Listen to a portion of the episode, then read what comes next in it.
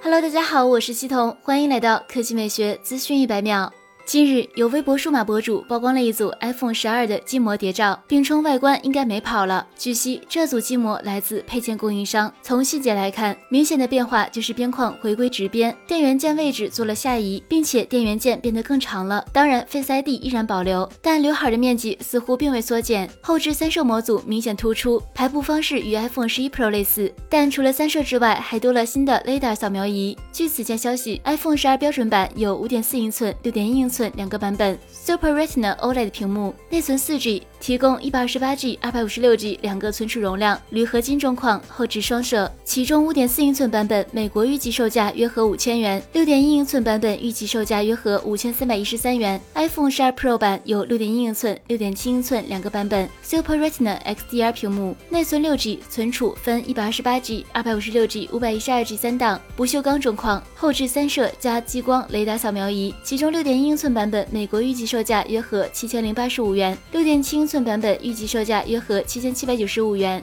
第二条新闻来看，华为六月十三日消息，有爆料人士表示，Mate 四十 Pro 的主要升级之处是变焦和电影镜头，主摄和 TOF 与 P 四十 Pro Plus 相同。此外，还将加入潜望式长焦镜头，支持五倍光学变焦、五十五倍数字变焦。除此之外，Mate 四十 Pro 采用了全新的电影镜头，传感器尺寸面积更大。在 Mate 三十 Pro 上，华为首次采用了两颗四千万像素主摄像头的四摄设计，其中一颗便是电影镜头。这是一颗等效焦距十八毫米的广角镜头，采用一比一点五四英寸的超大号 CMOS，保证画质，能够拍摄七千六百八十帧超级慢动作。而且这颗镜头能够拍摄 4K HDR 视视频，保留超高动态范围，并实现手机摄影的超高视频感光度 ISO 五一二零零。回到 Mate 四十 Pro 上，如果华为使用更大的传感器做电影镜头，那么其视频拍摄将会更上一层楼，值得期待。核心配置上，Mate 四十 Pro 将首发新一代麒麟旗舰 5G SoC，有可能会在今年九月份亮相。